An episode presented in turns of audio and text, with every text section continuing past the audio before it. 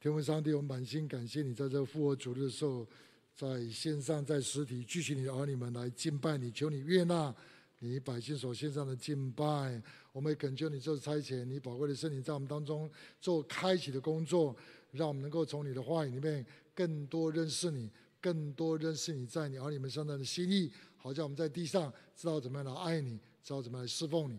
祝福我们下面听信息的时间，我们将祷告祈求，奉耶稣基督的名。阿门。啊，从五月份开始，我们教会的主日系列讲道就进入到旧约啊，以斯拉、尼希米、以斯帖三卷三卷圣经。那这三卷圣经在传统上，在教会传统上叫做复兴书卷。为什么叫做复兴书卷？那首先我们要了解复兴书卷，我们要了解什么叫做复兴。当你想到复兴的时候，你脑袋里面出现的图画会是什么？很多人涌进教会，神迹奇事不断，一祷告人就倒下去。啊，这是我年轻时候的观念，哦，是这样子吗？复兴就是这样子吗？OK，我们先来看“复兴”这个字是什么意思啊？Revival，re 就是再、重新、再的意思，vival。字根是 vital，是生命，就重新回到生命的里面，叫做复兴，就是说重新得到上帝所赐给我们新鲜活泼的生命，啊，这叫做复兴。所以生命是上帝所赐的，像神创造的时候的生命是非常的美好，所以要得到这样的生命，定有一件很重要的事情，就是上帝的主权跟上帝介入的结果。所以，什么是复兴？复兴就是因为上帝全能的所介入，使上帝儿女们的生命从低潮到高潮，从危机进入到转机里面，叫做复兴。所以我们这一系列的讲台就叫做从危机到转机。那所以有人问，十九世纪美国有大复兴临到的时候，有人问当时的奋兴家 Charles Finney，那么他说什么是复兴？他对复兴所下的定义是什么？就是复兴，就是回到起初的爱，因为上帝就是爱，我们照他的形象造的，就回去回到上帝那那种爱的生命里面。让我们能够用这个爱来爱神，用这个爱来爱人，这叫做复兴。所以复兴基本上是因着上帝的大能所介入，也是因为上帝啊，你们的觉醒，发现对自己的生命的光景不满意，觉得自己的灵命有低潮，而想进入到高潮，也发现我们的生命状况出现危机，而来寻求上帝的结果。当上帝的儿女们，发现自己的生命在低潮里面，在危机里面的时候，来寻求上帝，那我们就从低潮进入到高潮，从危机进入到神转机，因为上帝的手介入了，让我们重新得到爱的生命。假如我们认识了复兴，那我们来了解以斯拉、以西米、以斯帖，就比较容易知道他为什么叫做复兴书卷，因为。这三本圣经根本上在记载以色列百姓在他们在救恩历史上，他们的生命在低潮的时候怎么样进入到高潮，以及他们所遭遇到危难的时候，因着神大能的所介入，从低潮到高潮，从危机哦就进到转机。那这三卷圣经，以斯拉、尼希米、以斯帖所在的时代背景是在波斯帝国的时候，波斯帝国那时候统统治的欧亚。非三周，那南国犹大灭亡之后，以色列百姓就被掳到巴比伦去。那过了一段时间，巴比伦又被波斯所统治。所以以斯拉、尼希米、斯帖是发生在波斯帝国的时候。波斯帝国时候，那这三卷圣经记载的复兴，以斯拉、尼希米、以斯列是有记载两个。一个复兴是在哪里？一个复兴是发生在。耶路撒冷就是以色列百姓从被掳的地方回归到耶路撒冷，重建圣殿，重建耶路撒冷的城墙所发生的啊。那时候以色列的人被掳的以色列百姓就从一个低潮的光景进入到高潮，因为圣殿可以重建，圣殿是他们信仰很重要的一个根据。以色列百姓他们独一真神、妥拉圣经，还有另外一个就是圣殿，是他们信仰的三个支柱。他们能够把圣殿重建起来，带给他们极大的兴奋啊！从低潮就到高潮，并且也带起了犹太人回归，在那边建立一个复兴的社区啊！这是第一个复兴。那第二个复兴是。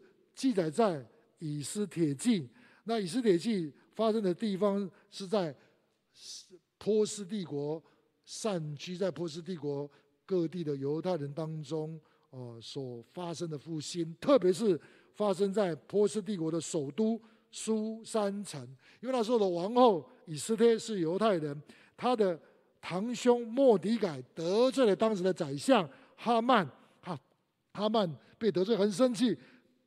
就立誓要把所有的波斯帝国的犹太人全部都杀光，是灭族的一个危机，很大的危机。但莫迪改跟以斯帖以及以色列百姓一起禁食祷告，寻求上帝，上帝的手就大大的介入，就是挽救了整个民族的命运。啊，甚至到最后，莫迪改做了首相，反败为胜，统治了整个波斯帝国。啊，这是另外一个复兴。啊，所以这三卷圣经都是记载以色列百姓在旧历史上的复兴。以斯拉、尼希米是记载发生在耶路撒冷建圣殿、盖城墙以及以色列社区的复兴。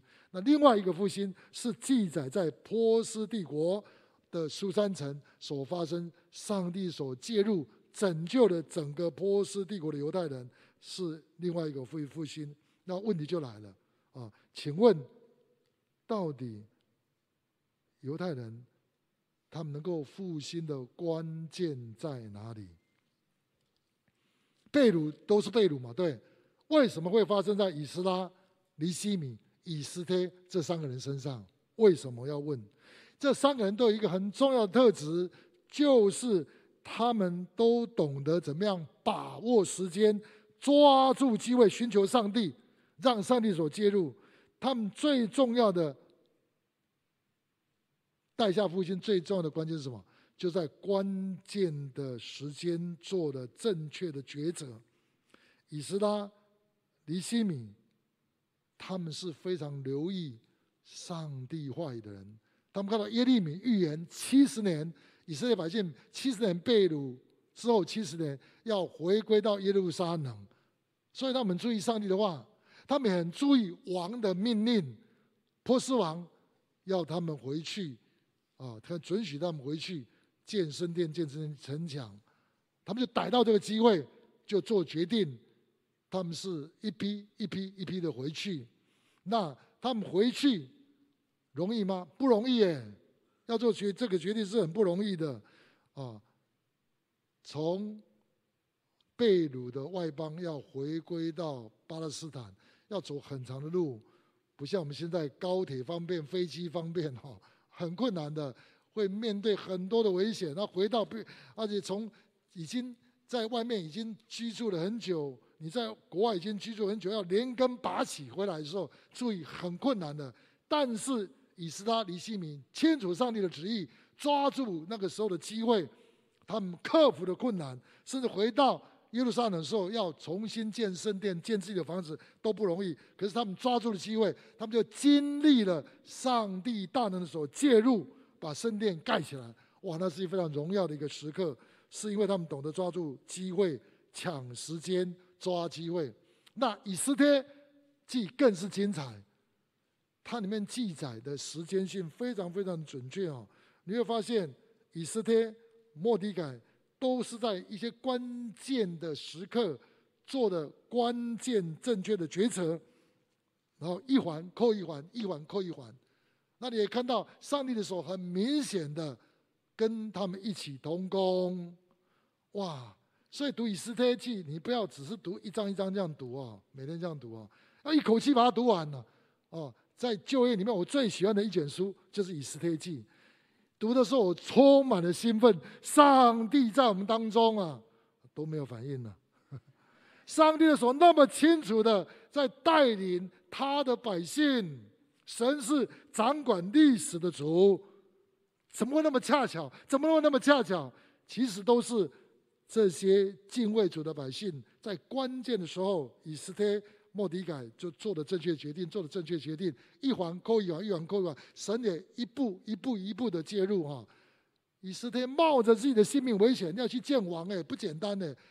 而且安排那个宴席，对不对？还有安排两次，哎呀，太精彩了！自己去看哦，比武侠小说还好看，哦，真的是很兴奋，因为上帝的手介入了，神掌管历史清清楚楚。所以不管是以斯拉、尼希米，或者是以斯帖，都要很清楚的告诉我们，一些敬畏上帝的百姓，他们怎么样抓住机会，让上帝的手一起介入。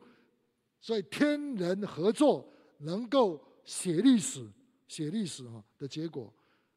当我在看这三卷圣经的时候，就想到底有没有几节圣经可以把这三卷复书、三卷啊啊旧约的记载、复兴书卷做一个总结？我发现很棒的一段圣经是新约以弗所书第五章十五到十八节。我们来读这段圣经好不好？新约。以弗所书第五章最后，我们新的圣经第五章十五节到十八节，我们一起来读这段圣经。预备，请你们要谨慎行事，不要像愚昧人，当像智慧人，要爱惜光阴，因为现今的世代邪恶。不要做糊涂人，要明白主的旨意如何。不要醉酒，酒能使人放荡，乃要被圣灵充满。最关键的一个词是什么？叫做爱惜光阴。什么意思？光阴就是时间，在希腊文里面有两个字，啊，一个代表时间的值，时间的量；一个是代表时间的值。时间的量就是八小时、十小时、二十四小时，叫 chronos。chronos 是代表时间的量，时间啊，时间的量，十小时、二十四小时这样叫时间量，叫 chronos。那另外一个叫 kairos，我们比较熟悉的叫做机会。时间的值，就那个时机啦，那个时机，Kairos。那这个爱惜光阴是讲第二方面，是讲到抢机会，那个机会，那个时机要抓到。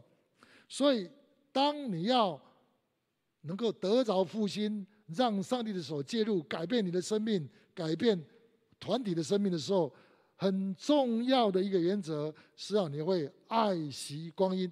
爱惜那个字。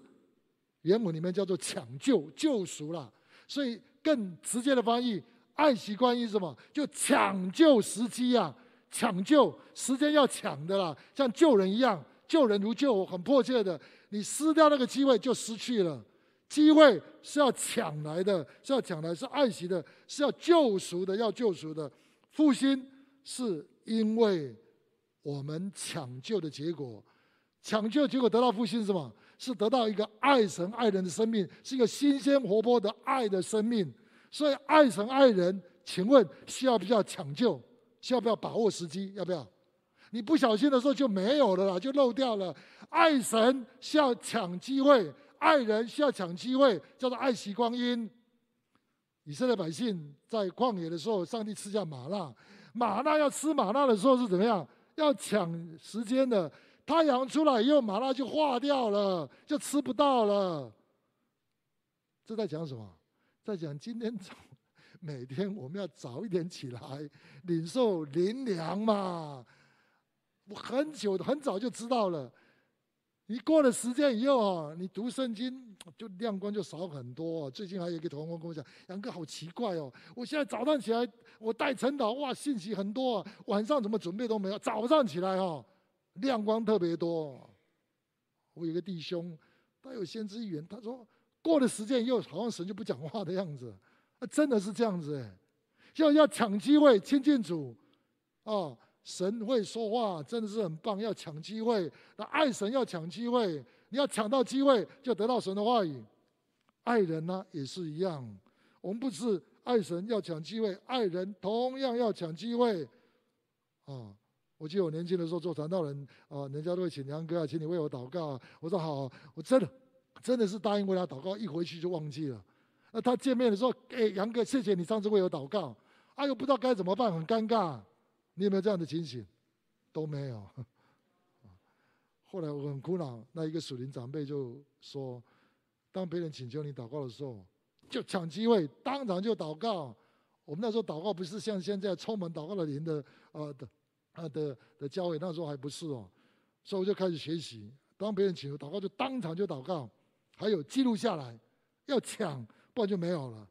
所以爱神要抢机会，爱人也是一样哦。OK，那最近我就发现，我们我们在做祷告探访的时候也是一样哦。我们要去爱人，去爱人，哦，我们。真的是要抢机会，不然机会过了就没有。有些时候我们接触人，可能就只接触那一次，就可能影响他一生哦，就可能影响他一生哦。我不知道你有没有这样经验，我就想到，啊，差不多很多年前，二十年前吧，我去爱修园带聚会，碰到一个弟兄，他是做总务的，开车来接我，在车上他很苦恼，就跟我谈他道路的问题。我就听听听，他在车上听了半个小时，他坐下来一起吃饭，哦，那他问我怎么样决定道路，他说那主任牧师要退休了，我说你赶快啊，赶快出来了，你年纪也不小了，我就跟他讲，斩钉截铁就跟他讲出来，那怎么办？预备，我怎么预备？我马上跟他讲，基本功最重要，跟妈讲一要三招，对做传道还是一样重要，哦，讲完以后。我就忘记这个人了。我这一辈子二十年只碰过他一次，结果二十年后，有一天在台湾，他碰到我说：“杨哥，我说哦，是你啊。”哦，他说他那一次我跟他的交通，就让他做决定了，他就全时间出来，然后在美国做牧师，更没有想到是在台湾有个教会，主任牧师出缺。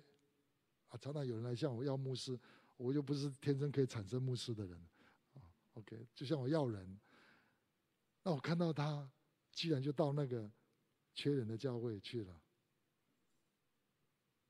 我心里非常的快乐，因为二十年前关心这个弟兄，跟他分享，呼召他，他不只是在北美服侍。也回到台湾服侍，所以在你的生命里，你很可能就是一个非常偶然，你抢到机会，你服侍一个人，就服侍就会可能影响他一辈子。复兴要懂得怎么样抢机会、抢时间，知道怎么样爱惜光阴。但是问题来了，紧接着我们要讲，叫复兴跟抢机会。抓时间、抓时机很关心的话，紧接着第二个就是说，那我们怎么样才能够抓住机会，让上帝的手介入？这是第二个我们要思想的问题。有两件事情很重要的，在这段圣经里面教导我们的。第一件事情，你要知道，假如复兴是要我们回到爱的生命里面，能够爱神爱人，请问谁会跳出来反对？第一个跳出来反对是谁？撒旦。撒旦一定会拦阻，世界一定会拦阻，你的肉体也会抵抗。仇敌就专门是抵挡上帝旨意的。上帝的旨意就让我们尽心尽心尽力尽力爱神，并且爱人，所以他会跳起来阻挡。所以魔鬼会利用一切的诡计，利用世界勾引我们的肉体，让我们拒绝去遵循上帝的旨意，就去爱神爱人。这是他的诡计，他用的诡计很多。那今天特别要讲两件事情，很重要的。第一个，仇敌。我们跟他交手很多，他也很认识我们，他不会要我们去做坏事啊。通常他不会要我们去做坏事，因为我们一看就知道这个是从魔鬼来的。我告诉你，仇敌要引诱上帝的百姓不要进到复兴的里面，他最常用的方法是什么？就让你忙碌、忙碌再忙碌，啊，忙的是什么？都不是坏事哦。都好像还是不错的一些好事情哦，像耶稣所说的天国的那宴席的比喻啊，我要买牛啊，我要去买羊啊，我要去呃去买地啊，有没有？我要结婚啊，都是好事哦。可是他让你在生活的琐琐碎碎、大大小小事，一直在忙碌，一直转，一直转，像转陀螺一样，只要你不要去遵循上帝的旨意，他就赢了，我们就输了。这是他最容易运动轨迹，特别对传道人如此啊，跟他交手很多次，让我们去忙，并不是忙在神要我们做的刀口上。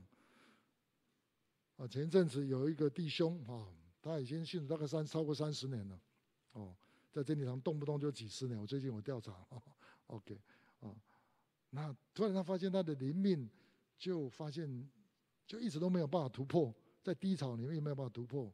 他检讨自己，他来到神面前就不满足嘛，所以复兴周从没不满足，他发现自己的呃生命要突破很不满足，他就发现什么？发现他每天。忙上班，忙下班，回到家吃完饭，忙家务，忙完又继续上手机，继续啊，继续上电脑看手机，然后就睡觉，他就每天就这样转陀螺这样下去。他发现他灵命已经很久都不要这样，不要再突破了，不像年轻的时候一直在突破，他很不满足。后来他祷告寻求主，神就告诉他要重整你的时间表。他忙很多东西都是好事情哦，都不是不好的事情哦，不是做坏事情哦。只是忙碌里面，让他没有办法来亲近主，让他没有办法好好去爱人，仇敌就赢了。他就做了一个决定：以后回家吃完饭，忙完家务以后，上船之前一个钟头绝对不要再上电脑，不要再看手机。哇，这个决定好像不怎么样，可是很伟大。从那天开始，他发现他跟神的关系有很大的突破，灵修起得来了。现在晨祷也可以参加了，甚至在晨祷里面开始服侍了。就是重新注意自己的时间表，数算自己的日子，开始就得到智慧的心，然后就进到复兴里面，不被仇敌所欺骗。那这第一个我们要注意的，仇敌第二个来让我们没有办法进入复兴的第二件事情是什么？常常是使用我们的负面情绪跟负面思想，所以这要 discipline，要训练如何来能够管理我们的负面情绪跟负面思想。因为仇敌只要让我们掉到负面情绪、负面思想的时候，他就可以肆无忌惮的用很多的谎言来欺骗我们，让我们做错误的决定，就没有办法做正确的决定，做糊涂人。忙碌是一个，负面的思想情绪又是另外一个。不知道你有没有这样的经验？在负面思想里面的时候，你什么都不想做，连服侍也都不想来了，都是这样子的。我生平所听到最悲惨的故事之一是这样子的：有个弟兄有一天在公司里面被老老板刮胡子，很很难过嘛。哦，回男男生又不讲话，又没有讲话的对象，回到家就在那边生闷气，就坐在沙沙发沙发里面发呆哈，情绪很不好。哦，女生有情绪都发出来，男生有情绪不发出来，压在里面。就他的十一岁的小男孩从外面跑进来说：“爸爸，生日快乐！今天是你五十岁生日，我要送给你五十个 kisses，五十个吻。”可是他老爸这情绪不好嘛，走开，走开，走开，走开，出去，出去，出去玩，不要理我，不要，不要，不要，先不要来烦我。哇，这个孩子很受伤啊！听到爸爸这样赶他，他就很。很难过，就跑出去，骑着脚踏车就冲出去，就一辆卡车来，就把他当场就撞死。假如你是那个爸爸，你会怎么样？后悔一辈子。这就是仇敌的诡计，让借着负面的情绪、负面思想，让我没有办法接受爱，让我没有办法去爱人，这是他经常使用的诡计。所以我们要知道，抢时机来爱神爱人。第一个，你要懂得打属灵征战，要认识仇敌一切的诡计，这是第一个。第二个，要能够救赎时间，抢到机会，得着复兴。第二个很重要的是什么？你要有智慧，有聪明，要满心知道上帝的旨意如何，要明白上帝的旨意，要有智慧。做判断要有能力做判断，所以以斯拉、尼希米、以斯帖，他们三个人都是敬畏耶和华的人。敬畏耶和华是智慧的什么开端？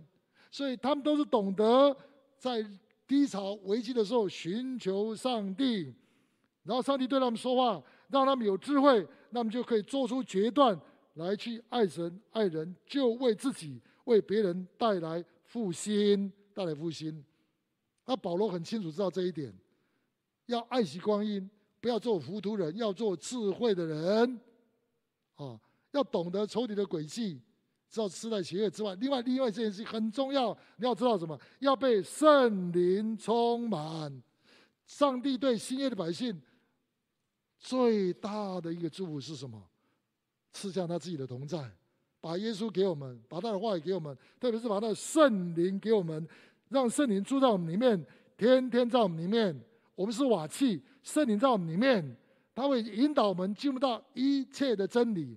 圣灵来会引导我们了解过去、现在跟未来一切事情，但是问题是我们都不太理他。懂得被圣灵充满、被圣灵浇灌的人有福了，因为圣灵来会引导你。有智慧，有爱的智慧，不只知道做判断，而且有能力行出上帝的旨意，活在复兴里面。所以复兴一定跟神的介入有关。神怎么介入？是借着赐给我们在我们里面的圣灵。所以我们要懂得怎么样来呼求圣灵，还呼求主名的就必得救。所以新约的百姓非常的有福气，因为他应许要与我们同在，直到世界的末了。这大好的消息是这样子。那今年我开了一个课程，是我觉得非常让我兴奋的一个课程啊，就是复兴祷告小组长训练。那有二十二个堂点聚会点的啊啊同工弟兄姊妹来参加，差不多两百多个人哦。那呃这个礼拜已经上了两个两个月左右，已经上了两个月的左右。我教他们祷告，教他们怎么布道关怀人。那这个礼拜就开始要做布道性的小组。第一次啊，这个礼拜上个礼拜四啊，我们分成六十一个。小组布道性的小组，六十一个小组，请问邀请到多少慕道友？邀请到一百五十九位慕道友，你觉得都没有反应？六十一组能够邀到一百五十九位，哇！你想想看，很壮观的，对不对？也不过是两百多个人，像我们一堂崇拜还邀不到一百多个人呢。这每一个礼拜这样下去不得了啊！但是。怎么会有这样结果？数字不是最重要，你要知道为什么。过去这两个月，我只教他们一件事情：教他们祷告，教他们怎么依靠圣灵，教他们怎么听圣灵的声音，教他们怎么样复兴祷告，寻求圣灵同在。所以在这门课最重要的，还不是教他们技巧，当然我会教技巧，教祷告，会教他们关怀。可很重要的是，他们要体贴圣灵是最重要的。很多人在里面最重要是得到这个，有些人。重新得到圣灵把爱赐给他们，所以有个姊妹说，他里面的热情已经被仇敌给偷走了。后来因为经验圣灵的浇灌，在这个聚会里面，哦，他好像重新恢复了热情，哦，很有热情一个姊妹，他得回他做基督徒的热情，这叫复兴。那他们在做布道的时候，他们来说刚开始都很害怕，我让他们去。对人做爱的表达，不是一个礼拜一次哦，是每一天每一天。讲爱神爱人是最重要的问题，最重要的事情的话，请问你是一个礼拜爱一次，还是一个月爱一次，还是一年爱一次？当然是每一天嘛。我说爱神爱人是最重要的事情，每一天要刻意的、刻意的靠着圣灵去爱神爱人，放在时间表里面去。哇，有些人就开始发现，哦，原来原来祷告当中那么简单。哦，靠着圣灵，原来可以爱神爱人，他们就哦，就好像活过来一样。基督徒的生命好像活过来一样。有些人基督徒做了好多年啊，来参加以后就被更新了。那有些刚刚信主的也来也一样。圣灵，圣灵，圣灵工作最重要。圣灵把他的爱厚厚的浇灌在我们身上。所以他们去探访，所以这个上个礼拜他们去啊，他们去邀人，平常都有做接触嘛，所以每组都开都邀到，只有一个组是因为。啊，慕道友生病，但是他们发现有些人还是会有意外不能够来，圣灵都指导他们在当天的时候怎么样去找其他人进来。哇，真的是神成就的一切超过他们所求所想的。复兴是什么？复兴是从我们做正确的抉择开始，怎么样抓住机会，抵挡仇敌，让他不要偷窃。神要给你们复兴。要等候圣灵，让他赐下智慧，神的手就会介入，让我们的生命产生改变，让神透过我们，也让别人生命得着改变。上个礼拜，我从呃呃六姐那边啊杨师母那边得到一个很棒的一个见证，讲到台南有个姊妹，一个姊妹，她今年三十七岁哈，她本来是是一个老师，二十六岁哈，她做了人生一个很重要的抉择，哦，她做见证，就说时间要好好的利用做抉择，她不满意她的生命，很不满意的生命。我不知道你对你的生命满意不满意？他开始觉得对自己生命不满意，每天上班下班教学生各方面，他算一算说说，八个小时三分之一是什么？吃喝拉撒哈，必须要的。另外三分之一是什么？做学生做老师的时候也都被人家规定了，时间不能动了。不过他发现他有另外三分之一的时间呢，八个小时，他可以完全自己掌握。他去问他的爷爷：“你活到那么老，最重要的事情是什么？你好好把那个三分之一的时间用好，你。”就会活得很有价值、很有意义。他就重新定位他自己的生命时间的掌握，然后他做了一个决定，不做老师的，去养鱼。养什么？养锦鳞 哈啊，养那个鲤鱼啊，锦锦鳞哈。那台湾有一个，他说这个我们台湾的国宝啊，这个很棒很棒的哦哦哦，他就开始做起生意来，开始养鱼了啊啊啊！他学习摸鱼的日子。很有意思，很有意思。他经验很多艰辛。他说他现在，他说人生很重要一件事情是什么？面对困难的时候，要以困难为喜乐，哦，不要逃避，要懂得怎么样做抉择，要怎么做选择，怎么做选择。他说他碰到很多的挫折，他现在一碰到困难的时候，他就很快乐啊，因为知道按照我的话，就碰到困难的时候，就是复兴就要来到了。碰到低潮，碰到危机，就是我们要得着上帝同在，得着复兴传道的机会。用我的话就是这样讲。OK，那他说他第一次出来要做生意，要把这个锦鳞要输到国外去，就做生意嘛，要卖到荷兰去哦，荷兰这个国家去。哇，况且荷兰生意很好做啊，哦，这边一呃一只鱼那卖到那边好几倍的价钱哦，他要去做生意，结果他那时候已经负债累累了哈，啊，他刷卡。刷信用卡买飞机票到那边啊，带了差不多价值一百万、一百多万的这个锦鳞哦，带过去啊，运到那边去，都很漂亮的啊，这个鱼国宝鱼啊，带过去。结果就碰到一个荷兰，他人生地不熟嘛，有一个荷兰人就骗他啊，就说我帮你运到会场啊。哦，我们华人都是很单纯的，就是外国人都是好人啊，其实这时代邪恶，啊，就把他所有的鱼都都骗走了。他。已经在展示场已经啊租到一个展示场，而且是最好的位置前面。假如是你，你怎么因应？鱼被盗走了，可是马上第二天就要开始要展览会了，第三天要展览。哇，那天前天晚上他哭到不行了，他哭到不行了，哭到一点力气都没有啊！突然想到，他有一个顾问，他的一个朋友跟他讲说：人生不是是非题。不是 yes no，不是有鱼没鱼，就这样子。人生还有很多的选择题。啊，很有智慧的话，他听进去，他就祷告，神就给他一个智慧的决定。假如是你，你会怎么做？那天他就穿得很漂亮的旗袍，哦，华人嘛，穿旗袍，东方美人穿旗袍，OK，那就东方人要泡茶，他就在那边泡茶，就悠哉的悠哉的坐在。啊，第一排位置坐在那边，很多外国人就进来了。啊，他就奇怪这个东方人怎么样？他们来看的是要看锦鳞，要看鱼嘛？鱼在哪里？啊，不能给他看 LINE，不能给他看电脑嘛？啊，你知道他怎么回答？他说：“我所有鱼都已经卖光了。”他心里想是零。他们说卖给谁啊？从来没有说商展的时候，那展览的时候。既然全部都已经订走了，哇！他还有他拿到那个人名片，说这个人这个先生，我就全部卖给他了。就所有的记者，所有人就蜂蜂拥到那个人家里面去，搞得那个人家人不就不知道该怎么办。那个人怎么回应？不他看到那么多漂亮的锦鳞的时候，怎么？他没有蜂拥的跑回来，马上跟他下订单，下的订单比他以前所估计的更多。这叫什么？从低潮到高潮，从危机到转机。假如你，你有这样的智慧吗？上帝给他这样的智慧，可是问题是，碰到危机的时候，我们通常都是什么？都已经六神无主了，我们都负面思想一大堆了，开始骂那个人。他说想到说，人生就是一个选择嘛，也是我选择把鱼交给这个人嘛。人生是选择题，不是思维题，不是黑白。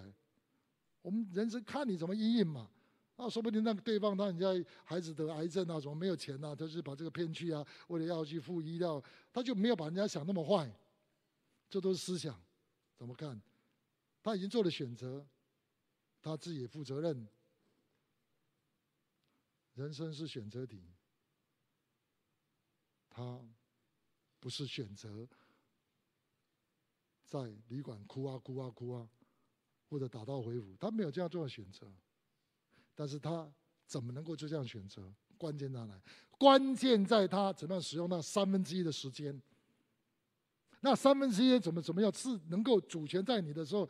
啊我们很多时间除了必须的吃喝拉撒以外，还有很多时间都被人家 order 掉，对不对？可是你自己能够主导的时间，你怎么用那是关键。关键的时候，他会利用那个时间，他怎么样来祷告依靠主？他能够听见他听见他爷爷的声音，听见他的顾问给他的忠告。人生是选择题，他没有自怨自艾，所以我看那个人是充满了喜乐。这就是复兴的生命。复兴的生命是一个喜乐的生命，是一个爱的生命。因为因信称义的人是欢欢喜喜的，因为把上帝当上帝。最重要是什么？抓住时间来爱神，抓住时间来爱人。这个平常都练习的很熟练的，到危机的时候还是不会抱怨。关键就在这里了。所以得着复兴的秘诀是什么？在由看见危机的时候，我们会祷告寻求上帝，并且得着上帝的话语，然后我们就进入到复兴。而这个东西不是在危机的时候才会的，而是在平常还没有一遭遇到危机的时候，你就打好你的基本功，一要三刀都打好了，这是关键。你怎么使用那个三分之一的时间，就决定了你面对危机的时候，你能不能突破；面对低潮的时候，你能不能走出来。这位姊妹。用她的三分之一的时间，就决定了她的复兴，而且把复兴带给别人。所以现在人家称她为“锦女之王”、“女王”、“女王”。尼西米、以斯拉、以斯帖也都是这样的人。他们在面对危机的时候，他们会做正确的抉择，是因为他们是一个敬畏主，他们会使用三分之一的时间，他们会祷告，他们平常的基本功就做得很好的人。全世界在历史上最大的一次复兴是什么时候？耶稣发生在什么地方？在十字架上，他做了最正确的选择，他上十字架。这个十字架一上了，就决定了许许多多人的命运。你是上帝的儿子，你为什么不从十字架下来？在最痛苦的时候，人家要把它弄下来，他不要，因为他满心知道上帝的旨意。我们的主，他能够在最困难、最大的危机的时候，在好像最低潮、最黑暗的时刻的时候，他仍然做正确的决定，是因为他从小到大就学会了顺服。那三分之一的时间，其实他不止三分之一，他应该是时时刻刻上，他做什么事情都寻求上帝。主，上帝要他做什么，他就做什么。这就决定了他生命的品质。他怎么样把爱的生命带给我们？时下的得胜是一个最大的危机，也是最大的转机。今天，上帝已经把圣灵赏赐给上帝的儿女们，我们可以奉主的名呼求，奉主的名祷告生活。那我们的生命就一定在面对危机的时候可以进入到转机，在低潮的时候可以到达。高潮，这就是我们得着复兴的秘诀。阿门。我们一起低头，我们来祷告。天父上帝，我们满心感谢赞美你。今天你对我们传讲这样重要的信息，你要与我们同在，你才是复兴的主角。我们跟你配合，跟你一起同工。就你教导我们在每天里面懂得跟你一起同工同行，以至于在我们面对低潮危机的时候。我们继续可以拥有复兴的生命，也可以带出复兴的生命。当我们继续祷告的时候，我要问大家两个问题：第一个，危机转到转机，低潮到高潮，一定要从发现开始。我们当中有多少人，你对你自己的生命现在真的不满意？你渴望复兴？有多少人你想进入到转机，进入到高潮里面？有多少弟兄姊妹，你渴望你的生命侍奉、工作复兴的，请举手一下好不好？让我们知道一下，你渴望、渴望的。今年是七十周年了，回归一定要知道，由从渴望开始。第二个，你希望圣灵来帮助你，好好使用你的三分之一的时间。求主教导我们怎么样数算自己的日子，好叫我们得着智慧的心。数算自己的日子，数算你三分之一、三分之二、三分之三的时间，你得着智慧的心，与主同行。那面对危机的时候，面对低潮的时候，你才知道有办法。你渴望。好好回去，你愿意回去重新整理你的时间表。今天信息完又回去整理的时间表，每天每个礼拜的时间表，让主让我们懂得怎么样与主同行，与主同工。你渴望调整而需要上帝来帮助你的，改时间表就得到复兴的人，请你举手好不好？再举手。我特别要为这些人来祷告，请你举手好不好？天父上帝，你看见这些向你举手的弟兄姊妹，他们渴慕主，渴慕主。你说人若渴了，可以到你这里来。